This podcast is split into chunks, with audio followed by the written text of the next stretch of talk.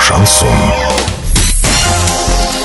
С новостями к этому часу Дарья Дмитриева. Здравствуйте. Спонсоры выпуска «Строительный бум». ИП Халикова РМ. Низкие цены всегда. Картина дня за 30 секунд.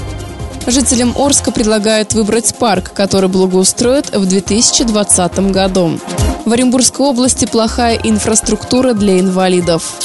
Подробнее обо всем. Подробнее обо всем. Жителям Орска предлагают выбрать парк, который благоустроят в 2020 году. Для этого будет организовано голосование. На выбор будет три парка. Первый этап благоустройства – начало реконструкции парка «Пищевик». Второй этап благоустройства – продолжение реконструкции парка «Северный». Третий этап благоустройства – завершение реконструкции парка «Строителей». Голосование будет открыто на сайте урал56.ру.